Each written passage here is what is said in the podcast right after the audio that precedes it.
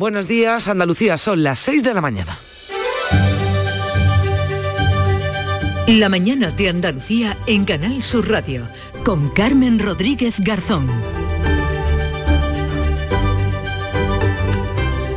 Desafiando los bombardeos rusos, los ataques con misiles que no cesan tres presidentes europeos, los de Polonia, Eslovenia y República Checa, han viajado hasta Ucrania para transmitir su apoyo a su presidente Volodymyr Zelensky. La Comisión Europea se ha distanciado de esta iniciativa. El primer ministro polaco ha urgido abrir la puerta del club comunitario porque dice que los ucranianos no solo luchan por sus hogares, por su libertad y por su seguridad, sino por la de todos los europeos. El primer ministro checo les ha dicho que no están solos.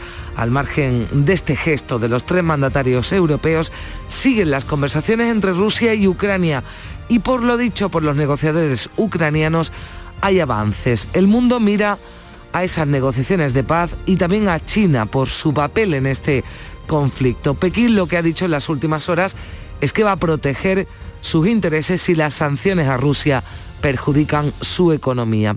Rusia, por cierto, está al borde del impago de su deuda nacional. Es consecuencia de esas sanciones, duras sanciones que han impuesto a Putin desde Occidente. Aquí en España el gobierno sigue sin concretar cómo será y qué alcance tendrá la rebaja fiscal que anunciaba el lunes el presidente Pedro Sánchez. Sánchez inicia este miércoles conversaciones con líderes comunitarios para que apoyen la propuesta española de desvincular los precios de la electricidad del del gas. El presidente de la Junta ha exigido a Sánchez que convoque ya al Consejo de Política Fiscal y Financiera para conseguir esa bajada de impuestos de los carburantes. El PP en general presiona al Ejecutivo en este sentido, pero hay quienes, como Gesta, el sindicato de los técnicos del Hacienda, aseguran que hay poco o ningún margen para esa bajada de impuestos, sobre todo lo que se refiere a los combustibles. Y el Banco de España advierte del incremento del déficit que esto supondría. Tampoco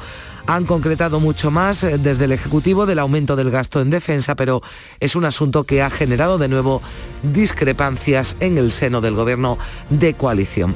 Y de insuficientes han tachado las organizaciones agrarias las medidas aprobadas por el Gobierno para paliar los efectos de la sequía, como insuficientes son de momento las lluvias caídas para cultivos y embalses. Lluvias que nos deja la borrasca Celia, que también ha extendido y sigue extendiendo por toda la península ese manto de polvo sahariano, una calima que al menos hasta mañana va a seguir acompañándonos y que en zonas como Almería han hecho, ha hecho que aumenten las consultas por algunos problemas respiratorios. Ahora avanzamos a algunos de los asuntos de la actualidad de hoy, pero antes, Beatriz Galeano, ¿qué tal? Muy buenos días. Buenos días. La previsión del tiempo, muy pendientes por si Celia sigue haciendo de las suyas. Pues sí, hoy en Andalucía habrá chubascos acompañados de depósitos de barro que pueden ser localmente fuertes en el tercio oriental, menos probables, también menos intensos en el occidental. Bajan las temperaturas en la mitad oriental, sobre todo las máximas. Hoy soplan vientos de componente este en el tercio oriental con rachas ocasionalmente muy fuertes de madrugada en zonas altas que disminuirán durante el día. Se cumplen 21 días de guerra en Ucrania y los refugiados ya sobrepasan los 3 millones. Tres presidentes de la Unión Europea han viajado este martes en tren a Kiev para hablar con el presidente y transmitirle su solidaridad y apoyo. Los líderes de Polonia, la República Checa y Eslovenia han desafiado el cerco y las bombas y Zelensky los ha recibido y les ha dado las gracias. El primer ministro polaco, Mateusz Morawiecki, ha apostado por abrirles la puerta de Europa. La Unión Europea tiene que otorgarles muy pronto un estatus de candidato y tiene que darles todas las armas para defenderse. Nunca los dejaremos porque sabemos que luchan no solo por sus hogares, su libertad y su seguridad, sino también por las nuestras. Las conversaciones entre Rusia y Ucrania se reanudan en unas horas. El presidente Zelensky en un nuevo vídeo esta noche ha dicho que las negociaciones están siendo más realistas. Al borde de las tres semanas de invasión todos queremos la paz, todos estamos en ello, en especial nuestros delegados en la negociación con los rusos, que continúa. Las posiciones suenan ahora más realistas. Pero lo cierto es que esta noche han seguido sonando las alarmas y cayendo las bombas en varias ciudades y los ministros de defensa de la OTAN van a estudiar este miércoles el envío de más tropas a las fronteras con Ucrania y un refuerzo del escudo antimisiles. El presidente del gobierno Pedro Sánchez se reúne esta mañana en Madrid con el primer ministro de Croacia, con André Plenković y por la tarde viajará a Eslovaquia. Intenta consensuar una reforma del mercado energético de la Unión Europea ante la cumbre comunitaria de la próxima semana. Es un asunto que va a estar sobre la mesa en el próximo Consejo Europeo del 24 y 25 de marzo, uno de los temas que trataba este martes además la ministra de Economía Nadia Calviño en el ECOFIN, la reunión de los ministros de Finanzas de la Unión Europea. Hemos hablado también por supuesto, de la urgencia de topar los precios de la energía en los mercados mayoristas. Con respecto a esta cuestión, yo creo que hay un, creciente consenso eh, por parte de las instituciones y también los socios eh, europeos con respecto a la necesidad de abordar medidas decididas. También hoy el Gobierno inicia una ronda de contactos con los grupos parlamentarios. El primero de estos encuentros será con el Partido Popular. Les va a explicar las medidas para hacer frente a las consecuencias económicas de la invasión rusa de Ucrania. Busca el con todos los grupos. El presidente de la Junta desde Andalucía ha pedido a Pedro Sánchez que convoque el Consejo de Política Fiscal y Financiera para hacer frente a la crisis derivada de la guerra de Ucrania. Cree Juanma Moreno que hay que tomar medidas de forma inmediata para evitar el empobrecimiento de las familias. También ha pedido una reducción de impuestos, lo ha dicho en la inauguración del segundo Foro Económico de Andalucía, organizado por el diario El Español. Y que aplique medidas de carácter inmediato bajando impuestos. Y no se trata de echar la pelota a otro tejado, ¿no? que las comunidades autónomas nos tenemos que meter el hombro también y perder ingresos en beneficio de nuestro sistema productivo de la familia y de nuestra economía. El Consejo de Gobierno de la Junta de este martes ha aprobado el plan Andalucía con Ucrania para mejorar la atención a los refugiados. Nuestra comunidad ampliará en 2100 las plazas para atender a quienes huyen de la guerra. También el Gobierno andaluz pide al central que concrete cómo va a ser la acogida, si habrá cupos, qué servicios recibirán los refugiados y qué ocurrirá con los menores que llegan solos a nuestro país. El portavoz Elías Bendodo explica que todos los refugiados van a tener un seguimiento sanitario que pondrá especial atención a la vacunación contra el COVID. Más que un plan especial, un seguimiento permanente. Eh, en las próximas reuniones de coordinación con el Gobierno me acompañará miembros de la Consejería de Salud. ¿Por qué? Tenemos que valorar la eficacia de la vacuna de los ucranianos que llegan, porque la vacuna que se han puesto los ucranianos es la vacuna Sputnik, que no ha tenido mucha eficacia. Vamos a ver los, los niveles de contagio. Y hablamos del COVID porque sube la tasa de incidencia del coronavirus en Andalucía en 19 puntos en las últimas 24 horas y también ha aumentado el número de hospitalizados. La Consejería de Salud ha notificado este martes 32 muertes por coronavirus, más de 2.200 contagios. En la actualidad, 611 pacientes están ingresados en los hospitales de Andalucía, pero a pesar de este aumento, el consejero de Salud, Jesús Aguirre, dice que no hay motivos para la alarma, aunque tampoco se puede dar la pandemia por liquidada. No tenemos ninguna variante nueva que nos pueda dar una eh, gran preocupación referente a que vamos a tener una séptima ola, pero sí tenemos que estar muy precavidos en el sentido de que estamos ahora mismo en lo que se llama diente de sierra, con una tendencia ya no descendente mantenida, sino con una tendencia plana y con estigma de ir ascendiendo. Luego no demos por pasada algo que no está pasado. Y como estaba previsto, este martes el Consejo de Ministros ha dado el visto bueno al decreto de sequía, una norma que venían demandando las comunidades eh, autónomas, también las organizaciones agrarias, para paliar las consecuencias de la falta de agua en el campo y en la ganadería. Entre las medidas aprobadas figura la reducción del IBI rústico, el abaratamiento de las aguas desaladas y la disminución del número de peonadas para cobrar el PER. Luis Planas es ministro de Agricultura. El decreto ley constituye un paquete potente de medidas de respuesta a la situación provocada por la sequía en nuestro país y contribuye, por tanto, a mejorar esa rentabilidad de explotaciones agrarias y ganaderas. Pero este decreto, dicen las organizaciones agrarias, que es insuficiente. Lo explica, por ejemplo, el secretario general de COAG Andalucía, Miguel López. Hacen falta medidas de apoyo económico directo, hace falta que nos deduzca el incremento de los costes de producción, de rendimiento neto de nuestra declaración.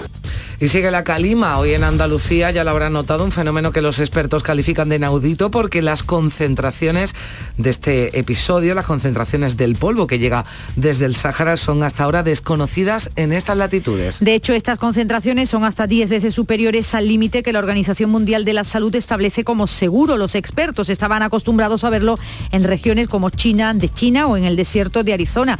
En nuestro país solo en Canarias. La calima está dejando, eso sí, estampas como las de una Sierra Nevada prácticamente enrosada. Independientemente de este fenómeno de polvo sahariano, la buena noticia es que va a seguir lloviendo en Andalucía, al menos hasta mañana jueves. Y en deportes, ¿qué avanzamos, Beatriz? Con su victoria ante el Manchester United por 0-1, el Athletic de Madrid se clasifica para los cuartos de final de la Liga de Campeones. El Sevilla y el Betis viajan hoy para jugar sus respectivos partidos de vuelta de octavos de final de la Europa League.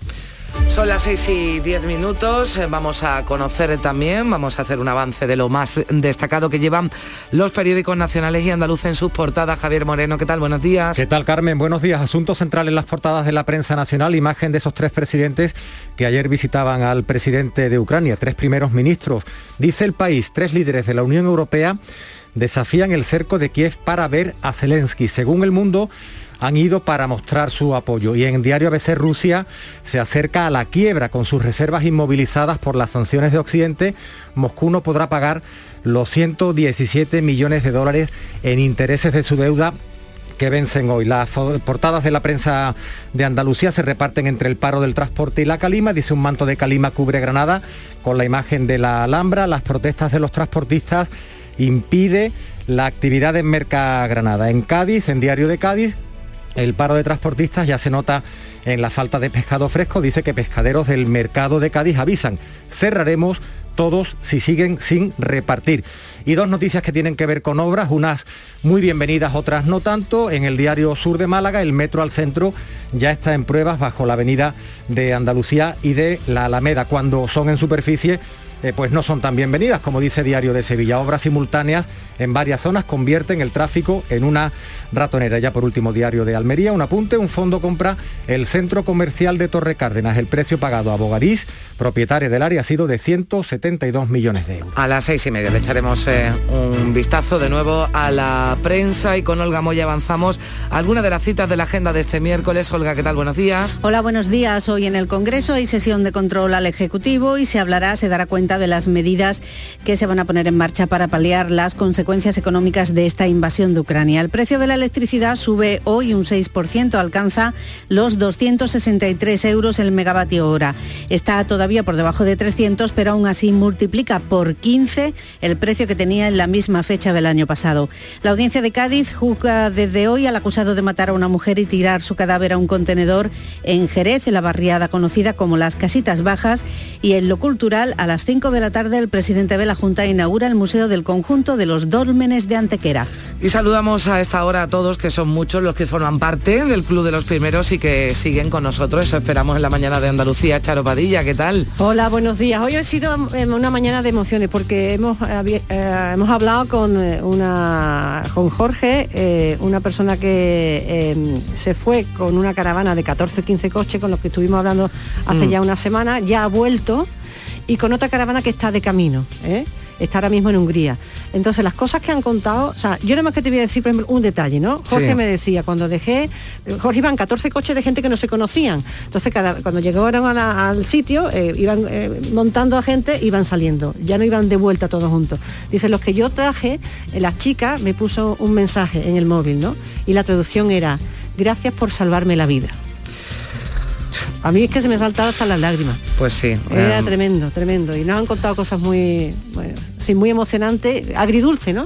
La tristeza y la emoción de salvar a gente. Y la solidaridad, que em, mm. la verdad es que nos está dando una muestra, la, la, pena es que sea porque está ocurriendo una guerra como, como esta, testimonios que también llegaban al Club de los Primeros. Y la música, para empezar bien la mañana, llega de Canal Fiesta Radio. Pero solo a mi lado y a tu lenta sombra me aferré desesperado. Grito en silencio de un incendio descontrolado.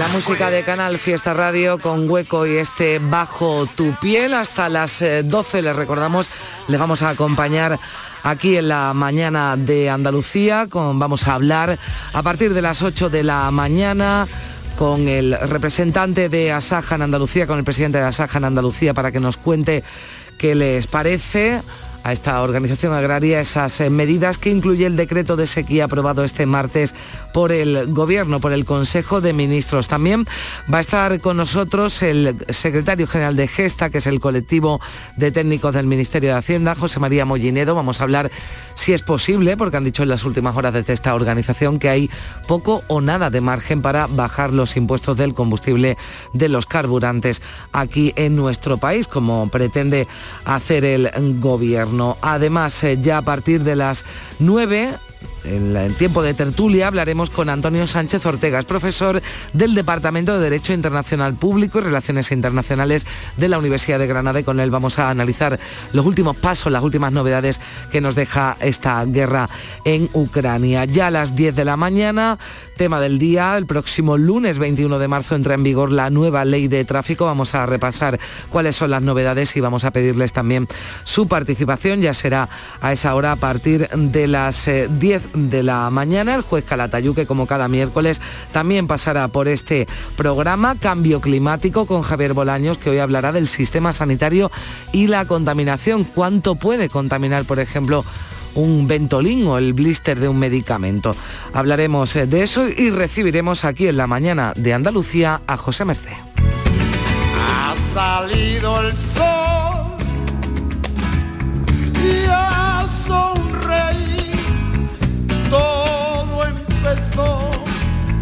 para los dos y pensé para mí qué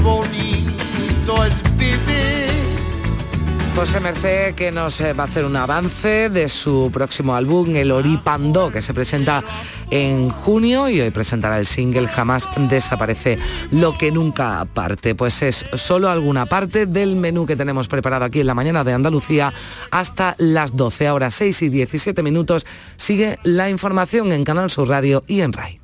Ahora que llega la primavera, no saldrías a pasear con las botas de esquí, ¿verdad? Acuérdate también de ponerle a tu coche el mejor calzado. Ahora en Renault Postventa podrás cambiarle los neumáticos al mejor precio. ¿No te lo crees? Precio mínimo garantizado. Garantizado. Ven y compruébalo en la red Renault de Andalucía. Hola, mira, que soy el jersey que le regalaste a tu padre el año pasado. Que nada, que no ha funcionado lo del jersey. Pero vamos, que ni estrenarlo, ¿eh? No sé si es que no le gusta el cuello vuelto, si le hago tripa si no soy muy de su estilo, yo qué sé, uno empieza a darle vueltas. Este 19 de marzo puedes probar a regalarle 15 millones con un décimo del sorteo del Día del Padre de Lotería Nacional, que igual esta vez aciertas. Loterías te recuerda que juegues con responsabilidad y solo si eres mayor de edad. La mañana de Andalucía. Empezamos. 6 y 18 minutos ampliamos esa crónica de la guerra de Ucrania, esa crónica diaria. Se cumplen ya 21 días de la invasión rusa y los refugiados ya sobrepasan los 3 eh, millones. Tres presidentes de la Unión Europea han viajado este martes en tren a la capital, a Kiev, para hablar con el presidente ucraniano y para transmitirle su solidaridad y apoyo. Beatriz Almeda, buenos días.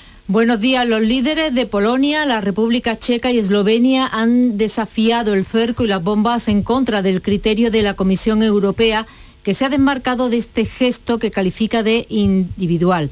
Zelensky, el presidente, los ha recibido y les ha dado las gracias. El primer ministro polaco, Mateo Morawiecki, ha urgido a abrir la puerta del club comunitario. La Unión Europea tiene que otorgarles muy pronto un estatus de candidato y tiene que darles todas las armas para defenderse. Nunca los dejaremos porque sabemos que luchan no solo por sus hogares, su libertad y su seguridad, sino también por las nuestras.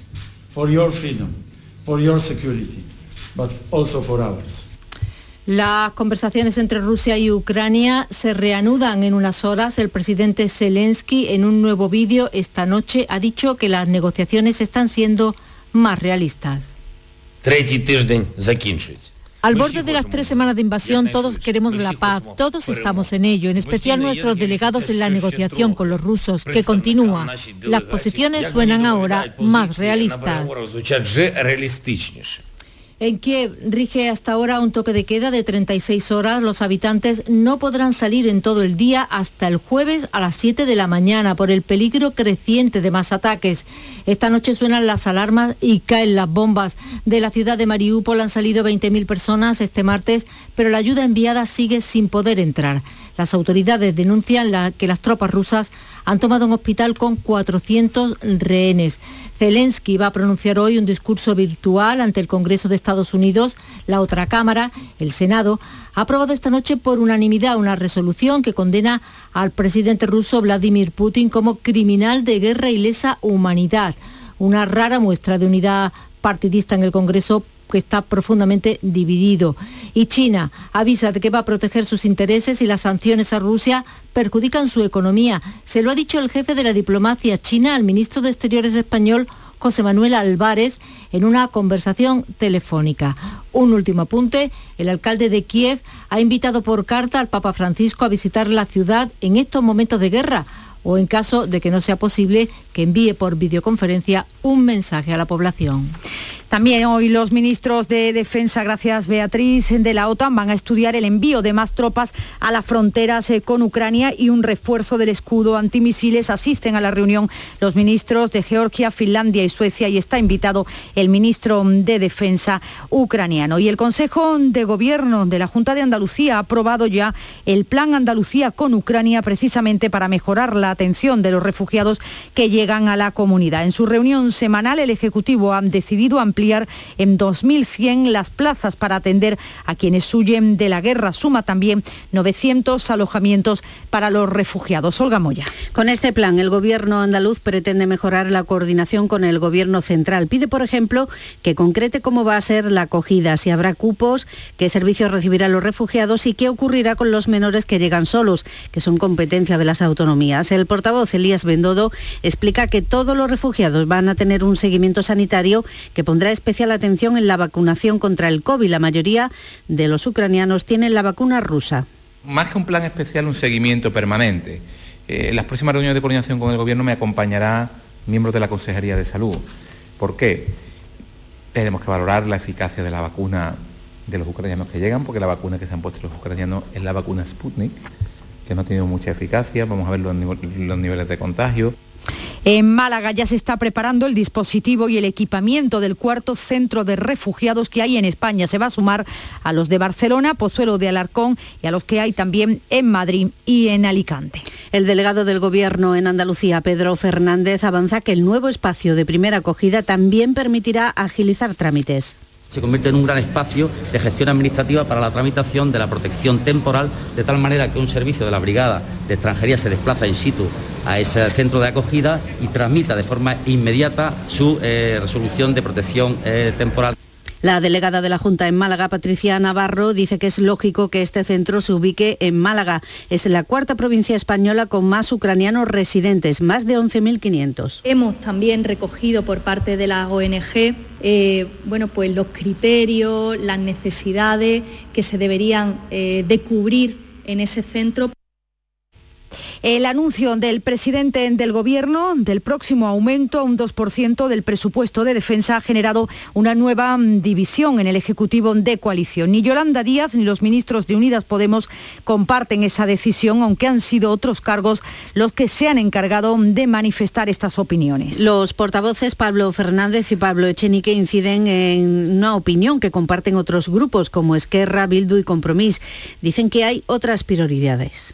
Nosotros no estamos a favor de un aumento de presupuesto militar en, armamento. Eh, yo soy el portavoz de un espacio político que defiende la paz y además soy científico y a mí no me parece apropiado que el presupuesto militar en España sea el doble o, o más del doble que lo que gastamos en ciencia e innovación.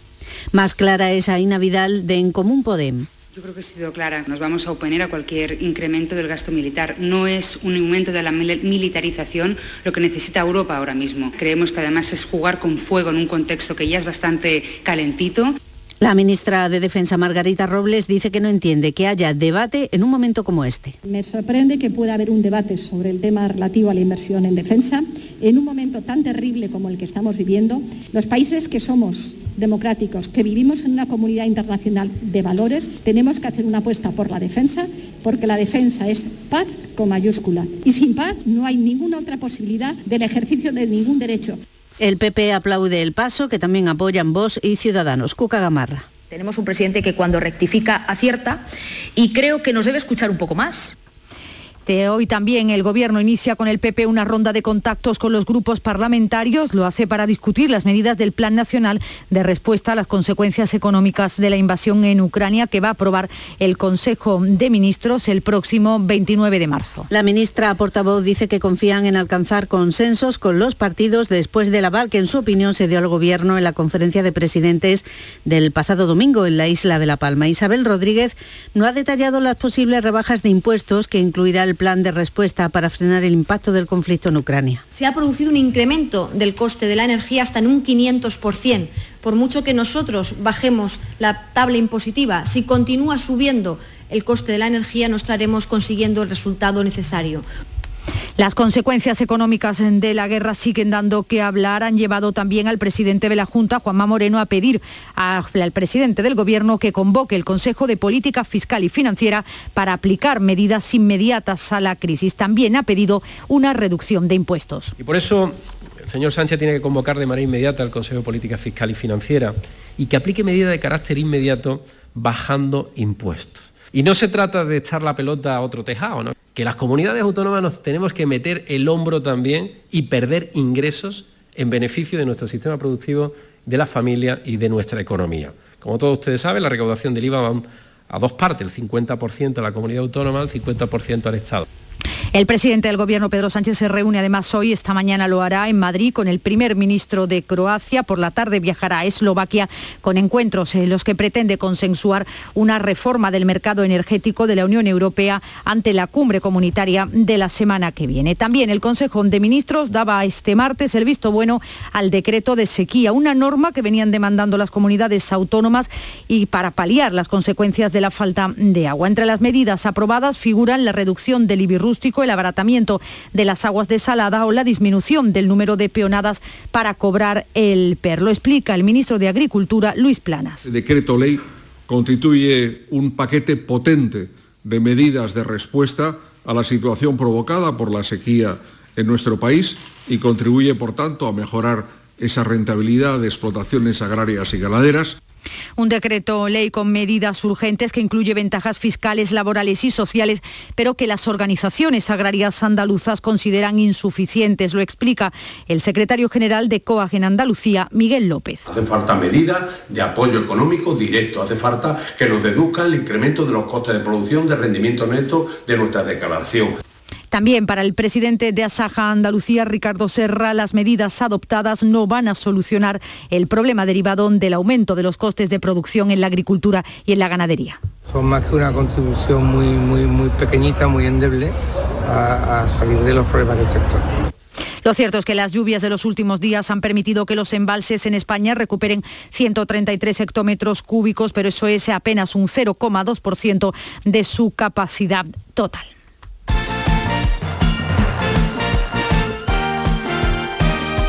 Vamos con la información deportiva con Carlos Gonzalo. Buenos días. Hola, ¿qué tal? El Atlético de Madrid consiguió el pase a los cuartos de final de la Liga de Campeones al ganar en Manchester al Manchester United en la vuelta de su eliminatoria por 0 a 1, 2 a 1 en el global para el conjunto de Cholo Simeone. Hoy se juega el Juventus Villarreal. En la Liga Europa, Sevilla y Real Betis viajan hoy para cumplir con sus compromisos de vuelta ante el West Ham y el Eintracht de Frankfurt. El Sevilla con 1 a 0 a su favor del partido de ida y el Betis con el resultado de 1 a 2. Final de la Copa del Rey, el Real Betis y el Valencia ya saben que de momento van a tener 17.300 entradas para repartir entre sus aficionados. A ambos clubes les parecen pocas y esperan que la Federación Española ceda como mínimo 1.500 entradas más. El Granada prepara el partido de este próximo fin de semana ante el Deportivo Alavés con la incógnita de si Torrecilla utilizará una defensa de tres centrales ante la ausencia del sancionado Torrente. A falta de 30 puntos por disputar, en el Cádiz hacen cuenta cuentas y entienden que sumando más o menos unos 12 o 14 puntos, el equipo de Sergio González no tendrá problemas para conseguir la permanencia. Y Nelson Monte, central diestro que procede del Nipro de Ucrania, se ha convertido en nuevo jugador de la Unión Deportiva Almería, mientras que en el Málaga, de momento, está a prueba Adrián López.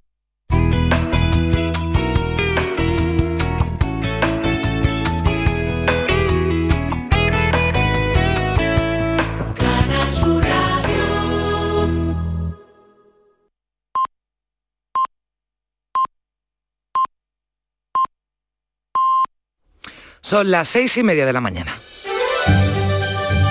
La mañana de Andalucía en Canal Sur Radio con Carmen Rodríguez Garzón.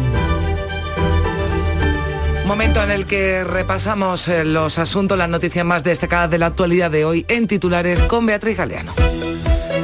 Se cumplen 21, días de guerra en Ucrania y los refugiados sobrepasan los 3 millones. Tres presidentes de la Unión Europea han viajado en tren a Kiev para transmitir solidaridad al país y al presidente. Volodymyr Zelensky da un paso al frente y renuncia a entrar en la OTAN, cede así a una de las exigencias de Putin en el día en el que dos periodistas más han sido asesinados en Ucrania. El cuarto centro de refugiados de España abrirá pronto en Málaga sus puertas donde se asienta un nutrido núcleo de población población ucraniana. La Junta ha activado el Plan Andalucía con Ucrania, amplía 2.100 su oferta de plazas y ofrece 900 alojamientos para estas personas. El presidente de la Junta exige a Pedro Sánchez que convoque ya el Consejo de Política Fiscal y Financiera para bajar los impuestos de los carburantes. El Ejecutivo Central va a consensuar desde hoy soluciones con agentes sociales y partidos políticos. Pedro Sánchez comienza una gira por Europa para convencer a los líderes comunitarios de que el 25 de marzo voten para desvincular los precios de la electricidad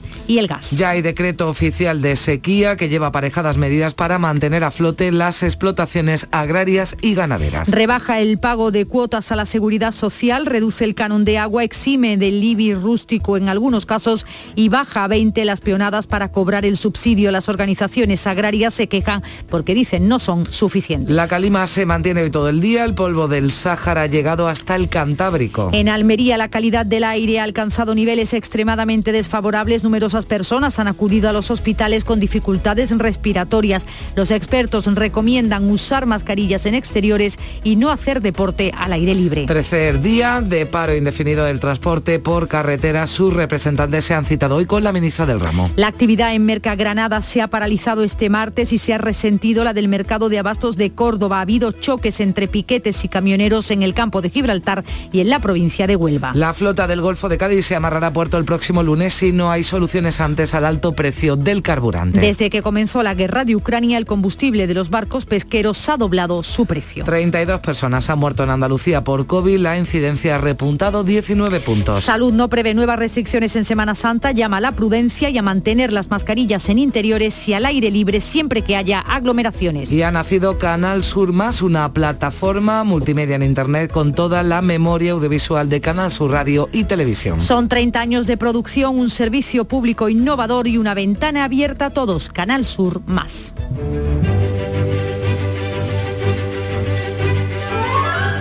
Y en el santoral de este 16 de marzo, San Abraham, que fue el padre de Ismael e Isaac, considerado según la tradición bíblica el fundador del judaísmo. Jacob, hijo de Isaac y nieto de Abraham, tuvo 12 hijos que fundaron las 12 tribus de Israel. Judíos, cristianos y musulmanes perciben en Abraham al padre de los creyentes.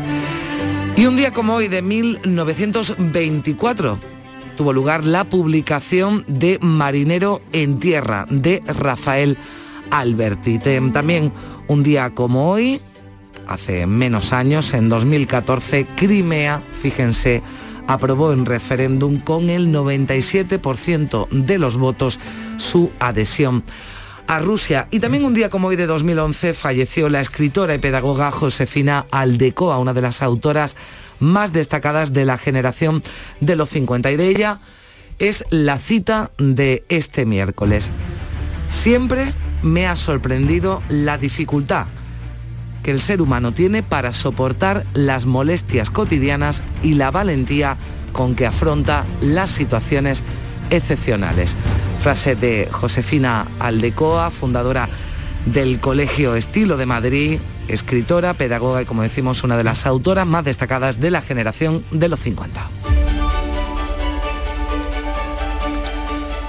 Y segunda entrega de la prensa nacional y andaluza. Javier Moreno, ¿qué tal? Saludos de nuevo. ¿Qué tal, Carmen? Fíjate las contradicciones de la guerra. Empezamos hoy, si te parece, por asuntos económicos. Dice el confidencial que la Unión Europea está comprando hoy un 33% más de gas ruso que en la semana previa a la invasión de Ucrania. Y eso a pesar de, todo lo que venimos contando y de las sanciones. Eso en el confidencial. Y en ABC este vaticinio. Rusia se acerca a la quiebra con sus reservas inmovilizadas por las sanciones de Occidente, Moscú no va a poder pagar los 117 millones de dólares en intereses de su deuda que vencen hoy. Se enfrenta, dice, a una cascada de impagos por más de 150 mil millones de, euros. En fin, esas son las previsiones económicas y las fotografías de portada prácticamente todas tienen que ver con la visita de tres presidentes o de tres primeros ministros a Zelensky Decía el diario El País para, para verlo, desafiando el cerco de, de, Kiev. Dice el diario El Mundo que es para mostrar su apoyo. Y el titular de este diario del Mundo es que Zelensky desiste de entrar en una OTAN esto va entrecomillado, hipnotizada por Putin. Eso es lo que ha dicho ayer el presidente de, Ucrania. Vamos con las portadas de, de Andalucía, prácticamente todas inundadas por la calima, manto calima son las palabras que más se repiten sobre el color sepia de algunas fotografías que son en algunos casos maravillosas. Advierte la voz de Almería que la capital está multiplicando por 20 la contaminación tolerable. En Granada hoy la protesta de los transportistas impide la actividad en Mercagranada. Dice que los piquetes están bloqueando la entrada de los camiones con mercancías y también de muchos minoristas. También este asunto en portada en titular en Diario de Cádiz, el paro de transportistas ya se nota en la falta de pescado fresco pescaderos del mercado de Cádiz avisan cerraremos todos si siguen sin repartir. En Diario Sur también, en Diario Sur de Málaga, una calima histórica cuenta que el metro al centro ya está en pruebas bajo la avenida de Andalucía y la Alameda. Los primeros ensayos de circulación de los trenes se van a prolongar un mínimo de cuatro meses con la previsión de puesta en servicio oficial del suburbano antes de la feria de, agosto. También obras en Diario de Sevilla, no tan bienvenidas. Obras simultáneas en varias zonas convierten el tráfico en una ratonera. Los trabajos de la ronda histórica San Francisco Javier y Torneo provocan problemas a la circulación de vehículos y enlentecen el servicio del transporte público. En Huelva Información dice que la residencia universitaria empezará a construirse en el Carmen este verano. ¿Por qué? Pues porque ya tiene la licencia de obras. En el día de cobra de, de Córdoba, el ayuntamiento queda libre de pagar las expropiaciones del aeropuerto y también avisa sin pescado por huelga. El, desabastecimiento crece en varias zonas y la preocupación ya se nota. Y por último, en Viva Jaén, Jaén se desvanece con la calima y la feria de los pueblos más verde. Eso es lo que dice la prensa de la prensa de Andalucía. Bueno, pues la calima, la guerra de Ucrania se reparten el protagonismo y en la prensa nacional andaluza son las 6 y 38 minutos. Continúa la información aquí en la mañana de Andalucía en Canal Sur Radio y en RAI. En Vitaldent, este mes, 15% de descuento en tu tratamiento dental. Porque sabemos que tu sonrisa no tiene precio. ¿Cuál? ¿Mi sonrisa? ¿Será la mía? Oye, ¿y la mía? Claro, la vuestra y la de todos. Hacer sonreír a los demás no cuesta tanto. Pide cita en el 900 101 001 y ven a Vitaldent. Solo hay una persona en el mundo capaz de recorrerse media ciudad con un taladro. Colgarte cuatro cuadros, montarte dos estanterías, calzarte la mesa de la cocina, ponerte unas cortinas, pintarte la habitación pequeña y después invitarte a comer. Porque lo de tu padre no es normal. Este 19 de marzo, sorteo del Día del Padre de Lotería Nacional. Regálale 15 millones a un décimo, que merecer se lo merece. Loterías te recuerda que juegues con responsabilidad y solo si eres mayor de edad. En Canal Sur Radio por tu salud, responde siempre a tus dudas. Después de lo más duro de la pandemia, las andaluzas aumentan las fertilizaciones asistidas para conseguir un embarazo. También aumentan las que preservan sus óvulos para el futuro. Esta tarde en el programa nos acercamos a la realidad de estas técnicas con los mejores especialistas en directo. Envíanos tus consultas desde ya en una nota de voz al 616-135-135. 616-135-135. Por tu salud. De lunes a viernes, desde las 6 de la tarde, con Enrique Jesús Moreno. Súmate a Canal Sur Radio, la radio de Andalucía. La mañana de Andalucía. 6 y 40 minutos seguimos. La segunda jornada de huelga de transportistas por el alza en los precios del combustible se ha notado en un descenso de vehículos y también en el desabastecimiento de algunos productos en los mercados. La plataforma de transportistas aseguraba este martes que el paro había sido secundado por un 90% de sus camiones. En Andalucía la actividad de Merca ha quedado paralizada, aunque ya nos dicen que a esta hora ha vuelto la normalidad. En Merca Córdoba la huelga se ha saldado este martes con un descenso del 70% de vehículos. El desabastecimiento de pescado ha ocasionado el cierre de parte de los puestos y su impacto también se ha notado en Huelva. El sector de los frutos rojos de la provincia empieza a verse afectado por la huelga de transportistas. Este martes los piquetes actuaban a las puertas de las cooperativas de Moguer y de Palos e impedían la carga de camiones. Se han vivido momentos de tensión entre huelguistas y agricultores. Es un producto perecedero, ¿eh? que no es una lata de conserva que se quedan ahí 20 días y no hay problema. Pero un producto que llevamos ya 6 días sin cogerlo por el tema de la huelga, está lloviendo, se está pudriendo. encima de todo, esto es una cosa que debería dejar de pasar porque es minoritario lo que hay aquí, para los agricultores que hay aquí, más en plena de campaña. Me pararon, ha dicho que me meto en el parking y estoy aquí parado. Y pasaron por aquí abajo y me rajaron las ruedas, cuatro ruedas. Los piquetes. Fuera de Andalucía, la segunda jornada de huelga ha afectado al puerto de Bilbao, que ha paralizado su actividad. Además, el paro ha dejado en tierra a la flota de bajura vasca y los pescadores han decidido no faenar hasta el lunes, ya que entienden que no está garantizada la distribución de las capturas. Ante esta situación, la ministra de Transportes, Raquel Sánchez, ha pedido a los piquetes que se concentran en las puertas de los grandes mercados o en los puertos que no obstaculicen el trabajo de quienes no quieren secundar el paro.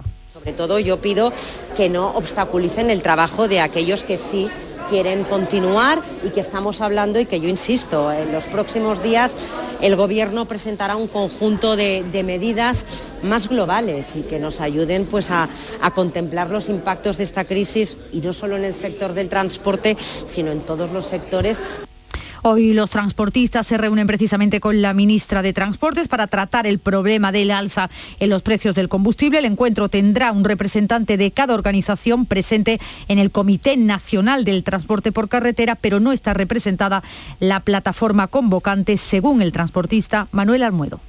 Está convocada por el CNT, esa asociación no, representa el sector del transporte en absoluto. O sea, del 82% que somos la inmensa mayoría de los transportistas, no pertenecemos a esa empresa. O sea, esa empresa se proclama que es representante, pero porque se lo proclama ella misma.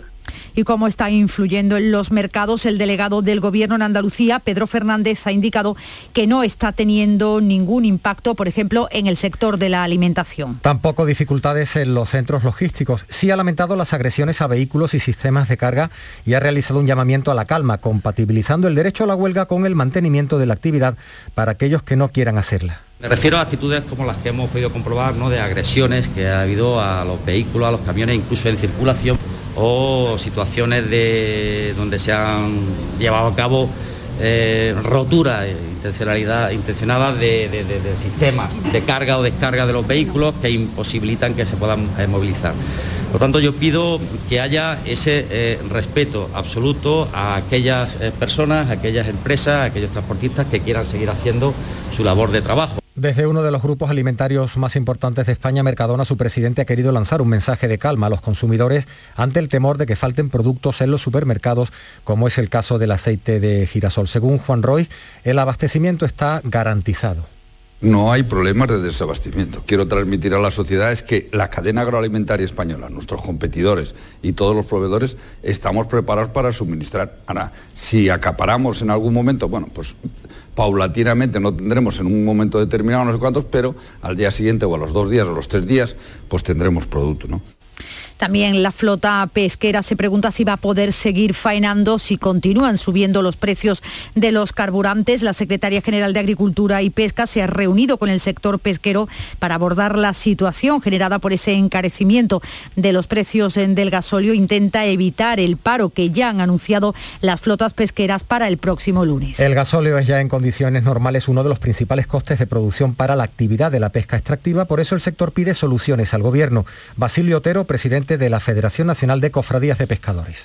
Salimos con una sensación un tanto agridulce. Pedíamos unas cosas y nos ofrecieron otras cosas. Las ayudas van a llegar tarde. Por ese lado salimos contentos porque el lunes 21 hay Consejo de Ministros en Europa y el ministro nos recibirá la semana que viene para darnos cuenta de ese Consejo de Ministros. Con lo cual, bueno, al final nos va a recibir además con noticias frescas. El Gobierno considera que hay mecanismos que se pueden aplicar a través del Fondo Europeo Marítimo de la Pesca en una situación excepcional como la que estamos atravesando. Alicia Villauris, secretaria general de Agricultura y Pesca. Este es un tema que afecta al conjunto de la flota de la Unión Europea y debe ser abordadas las soluciones al mismo desde esa misma perspectiva aunque ya hay algunas flotas, como por ejemplo la flota pesquera de Barbate en Cádiz, que ya ha anunciado que va a quedar amarrada a puerto el próximo 21 de marzo. Es una decisión que han apoyado las cofradías y armadores como consecuencia de, como decimos, de la alto precio del gasoil, lo aseguraba Mario Fernández, presidente de la Asociación de Cofradías de Pescadores. Para darnos una explicación y para ponernos encima de la mesa unas posibilidades de soluciones o un paquete de ayuda para poder seguir faenando y no poder dejar desabastecidas las plazas. ¿no? Hablamos ya del coronavirus en Andalucía. La Consejería de Salud ha notificado este martes 32 muertes por coronavirus y más de 2.200 contagios. Ha subido la tasa de incidencia 14 días en 19 puntos. También ha aumentado el número de hospitalizados. Hay ahora mismo 611 personas eh, ingresadas. Aunque estos datos de la pandemia no son buenos, el consejero de la presidencia y portavoz eh, Elías Bendodo asegura que no se esperan nuevas restricciones en Andalucía. No prevemos ninguna medida restrictiva de aquí a los próximos meses que afecten a la Semana Santa. Esperemos que no tengamos que tomarla, evidentemente, significará que la evolución es positiva.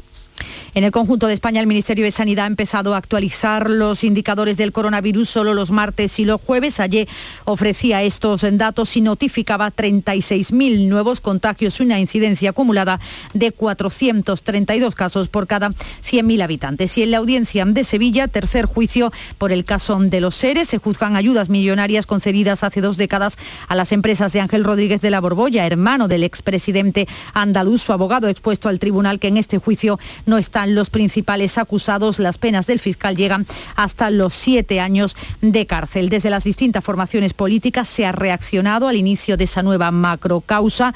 Para la diputada de Vox, María José Piñero, la justicia no debe dejar impunes lo que ha denominado los chiringuitos de los SERE. Tienen que pagar por lo que han hecho. Tenemos claro que ellos eh, han comido el dinero de los andaluces en chiringuitos.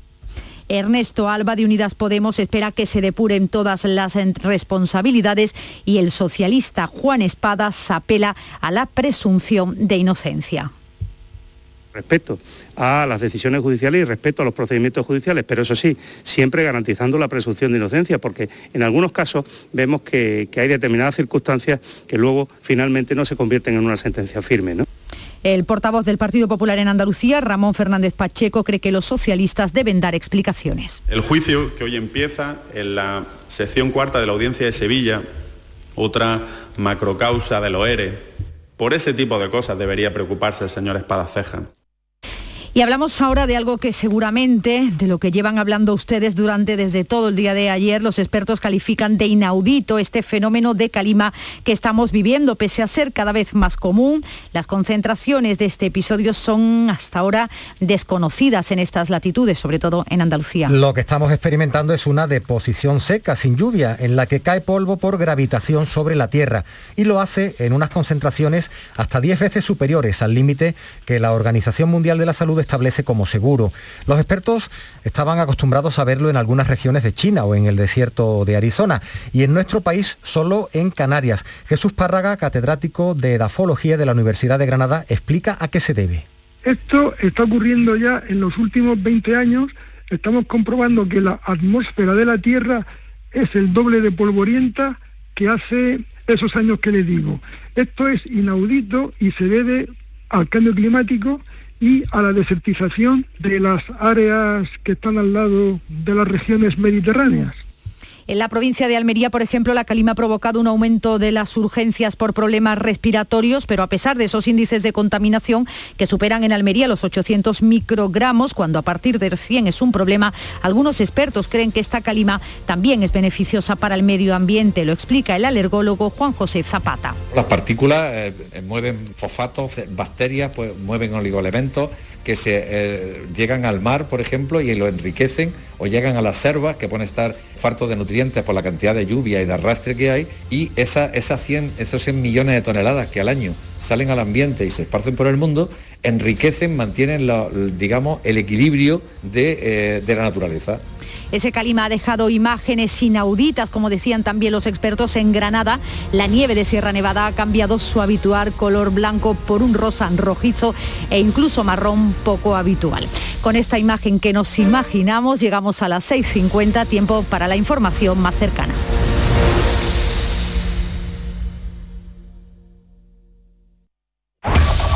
En la mañana de Andalucía de Canal Sur Radio, las noticias de Sevilla.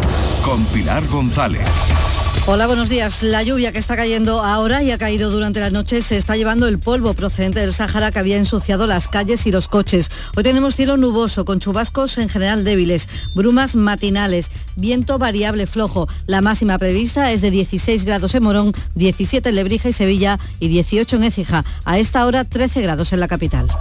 ¿Buscas una fibra óptica que te dé más? Telecable Andalucía es tu operador local de confianza. Telecable. Fibra de 300 megasimétricos por solo 14,90 euros al mes y línea ilimitada de 24 gigas por 10,90. Contrata en Telecable Andalucía. Somos punto de venta oficial de Xiaomi. Telecable Andalucía. Conecta con lo que realmente importa. Compra en tu barrio, compra en Nervión y consigue tu premio. En la Asociación de Comerciantes de Nervión hemos preparado para ti grandes sorpresas y regalos. Repartimos 600 euros en cheques de consumo. Compra en Nervión y consigue tu premio. Promueve Asociación de Comerciantes de Nervión. Financia Ayuntamiento de Sevilla. En Canal Sur Radio, las noticias de Sevilla. Hoy se espera que continúe esa calima que ha llenado todo de polvo procedente del Sáhara, aunque será menos que la pasada jornada en la que esa arena rojiza caía sobre las aceras, coches y fachadas, sin riesgo para la salud, aunque algunos expertos piden que las personas con problemas respiratorios extremen la precaución, mientras en la calle más de una sorpresa entre los viandantes. En el momento en que ya se te pone marrón, te, te empieza a rayar un poco, ¿no? Hombre, aquí en Sevilla es que sufrimos la lluvia sí, como viene del Sáhara, está así un poco marrón. No sé, aquí estamos muy hechos a la calima en realidad y es bastante peor cuando es en verano, que nos sube mucho más los grados. La lluvia de esta noche se ha llevado ya mucho de este polvo, aunque las precipitaciones que tenemos desde el pasado viernes apenas se notan en los embalses. Según la Confederación Hidrográfica del Guadalquivir, en Sevilla se ha recogido un hectómetro cúbico. Los seis pantanos que surten en la provincia están a poco más del 50%, 18 puntos menos que hace un año. Aunque esos sí, cultivos como el olivar, los cítricos y los almendros se han beneficiado de las lluvias. Seguimos en sequía. El Gobierno ha aprobado el decreto de sequía para paliar sus efectos. Tienen medidas fiscales principalmente y retraso de pagos, pero organizaciones agrarias como Saja consideran que estas medidas son insuficientes. Lo explica su presidente Ricardo Serra. No interesa para nada que te demoren el pago de algo cuando tienes que pagarlo. Lo que interesa es que si, si no ha habido agua para regar, se exima el pago del canon y la tarifa y se busquen soluciones, la doble tarifa invierno-verano para la electricidad de los, de los riegos. Cambiamos radicalmente de asunto, hablamos de COVID que nos deja de nuevo una cifra muy alta de fallecidos. 14 personas han perdido la vida en las últimas horas por coronavirus. Sube también el número de hospitalizados, son 120, 14 más que en la jornada anterior, 18 están en UCI. Sí baja el número de contagios, son 329 casos.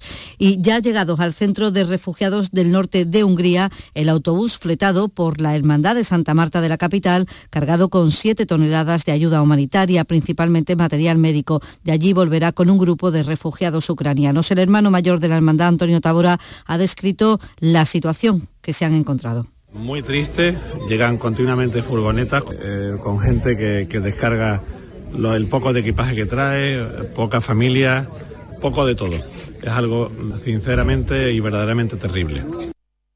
El Ayuntamiento de Sevilla prepara el dispositivo para la llegada de refugiados procedentes de Ucrania. El alcalde de la ciudad, Antonio Muñoz, se ha reunido ya con distintas organizaciones no gubernamentales para coordinar el proceso. Cruz Roja o Andalucía Coge van a ayudar con el idioma, orientación laboral o escolarización de los menores. Y continúa también la recogida de material de ayuda para mandarlo a la zona. En el Colegio de Médicos Facultativos Jubilados, como el doctor Alberto Pérez Calero, clasifican los medicamentos que deben tener una fecha de caducidad superior a los 15 meses. Sí, la mayoría que están llegando son procedentes de muchas farmacias de Sevilla, farmacéuticos, que lógicamente vienen con su listado dentro de la bolsa y de las cajas, vienen los listados de los fármacos que llevan dentro y los precios han subido en nuestra provincia un 1% respecto al mes anterior. Está por encima de la media andaluza y española. Según comisiones obreras, una subida que no se producía desde 1986. Los sectores mayor, con mayor alza son la vivienda, el agua, la energía, seguido del transporte, alimentación y bebidas. El secretario general del sindicato en Sevilla, Carlos Aristú, reclama por ello medidas para proteger a los hogares más vulnerables y la actualización de los salarios. Desde aquí, con mayor urgencia que en otros sitios, reclamamos de una vez el control del mercado de precios energéticos, medidas que protejan a los hogares más vulnerables y, por supuesto, la actualización de salarios de sectores enormemente precarizados. La movilización es, mientras tanto, de los transportistas por el alto coste de los carburantes y el hecho de que muchos barcos no hayan salido a faenar hace que los mercados de abastos tengan en general menos pescado. Lo explica así un pescadoreo del mercado de San Gonzalo de Triana, Miguel. Pues hoy casi nada, había muchísimo congelado, mucho pescado fresco, pero de la zona del norte, Vigo y demás, ha entrado muy poquito porque han podido pasar muy pocos camiones y de la lonja de diario, de sardinas, boquerones, de ese tipo de cosas no ha entrado nada. También en lo económico, el presidente de la Confederación de Comerciantes y Autónomos de Sevilla, Tomás González, que acaba de ser reelegido en el cargo, espera que el sector se recupere del impacto de la pandemia en esta primavera con la Semana Santa y la feria. Además, subraya la necesidad de hacer frente común ante el comercio digital, que absorbe solo el 20% de las ventas en la provincia, pero supone un reto constante. La unidad porque vamos a intentar trabajar con los distintos formatos, grandes, medianos, pequeños, centros comerciales, grandes operadores. Lo importante ahora mismo es la defensa de la tienda física. Ante los nuevos operadores y sobre todo los grandes mastodontes de la venta online, tenemos que pelear y todos tenemos una bandera común, que es la tienda física. Son las 6 de la mañana y 56 minutos. Compra en tu comercio vecino. En la Federación de Autónomos del Comercio de Andalucía trabajamos para ofrecerte los mejores productos y servicios. Compra en tu comercio vecino. Promueve FACOAN, Federación de Autónomos del Comercio de Andalucía. Financia Ayuntamiento de Sevilla. Villanueva del Ariscal, pueblo con una gran tradición vinícola, celebrará del 25 al 27 de marzo sus sextas jornadas enoturísticas. Disfrutarás de visitas gratuitas a sus bodegas, concurso de tapas y mosto, encuentro de manga y videojuegos y actividades de ocio para toda la familia. Ven a Villanueva del Ariscal del 25 al 27 de marzo. Te esperamos. ¿Eres de los que se desesperan cuando no carga un vídeo en YouTube? Vente a Unicable y combina nuestros servicios de fibra, móvil y televisión como quieras. En Unicable encontrarás tarifas de otro planeta. Visítanos en La Rinconada, Umbrete, Cantillana, Santiponce, La Puebla del Río, San José de la Rinconada y Alora, en Málaga. Encuéntranos en unicableandalucía.com. Recuerda, tu operador local es Unicable. Dale vida a tu barrio. Compra en tu mercado de abastos. En la Federación de Mercados de Abastos de Sevilla trabajamos para ofrecerte los mejores productos y servicios. Dale vida a tu barrio. Compra en tu mercado de abastos. Promueve FEMASE, Federación de Mercados de Abastos de Sevilla. Financia Ayuntamiento de Sevilla. Las noticias de Sevilla. Canal Sur Radio. El gobierno andaluz ha aprobado la calificación de proyecto estratégico de la antigua fábrica de Altadis en el barrio de Los Remedios en la capital, donde está previsto construir un hotel de cinco estrellas, además de equipamiento de ocio y una pasarela que lo conectaría con San Telmo. Esto permitirá esta declaración de, de proyecto estratégico agilizar todos los plazos, que es lo que había pedido el ayuntamiento, como ha recordado el portavoz del gobierno andaluz, Elías Bendodo. Donde se va a crear un parque público urbano una pasarela peatonal sobre el río, se van a rehabilitar los edificios industriales para usos públicos y privados y se va a construir un hotel. En este proyecto se van a invertir 198 millones de euros. Y el puerto de Sevilla tiene confirmadas ya 40 escalas de buques de cruceros para este año. Los proyectos son muy buenos para este tipo de turistas y la autoridad portuaria está trabajando para ofrecer una experiencia integral que incluya excursiones dentro y fuera de la capital. El objetivo, dice el presidente del puerto, Rafael Carmona, es que los turistas hagan noche aquí. Y nuestra intención también es que eh, pernocten en Sevilla, cosa que no es habitual cuando en, los cruceros de, de, costa, y si es posible que pasen al menos una noche o dos noches. Y ese sería nuestro, nuestro objetivo. Y hoy se presenta en la Casa de la Provincia la Semana de la Moda de Andalucía. Deportes, Carlos Gonzalo. Hola, ¿qué tal? Estamos en semana de competiciones europeas. Hoy viajan Sevilla y Real Betis para cumplir con sus compromisos en de Europa League ante el West Ham y el Eintracht de Frankfurt respectivamente. El Sevilla tiene una renta de 1 a 0 conseguida en el partido de ida, mientras que el Real Betis está obligado a remontar la victoria por 1 a 2 que los alemanes del Eintracht consiguieron en el Benito Villamarín. Y tal y como se esperaba, ninguno de los dos equipos que van a jugar la final de la Copa del Rey, Valencia y Real Betis Balompié, están de acuerdo con el reparto de entradas que de momento ofrece la Federación. 17.300 localidades para cada uno. Podrían ser más, pero saldrían del cupo federativo. Les contamos también que la historia de la Hermandad de los Negritos de la capital llega a la gran pantalla y esta mañana se presenta esta película participada por Canal Sur. En los cines estará a partir del 25 de marzo. A esta hora 11 grados en Carmona, 9 en Alanís, 13 en Sevilla.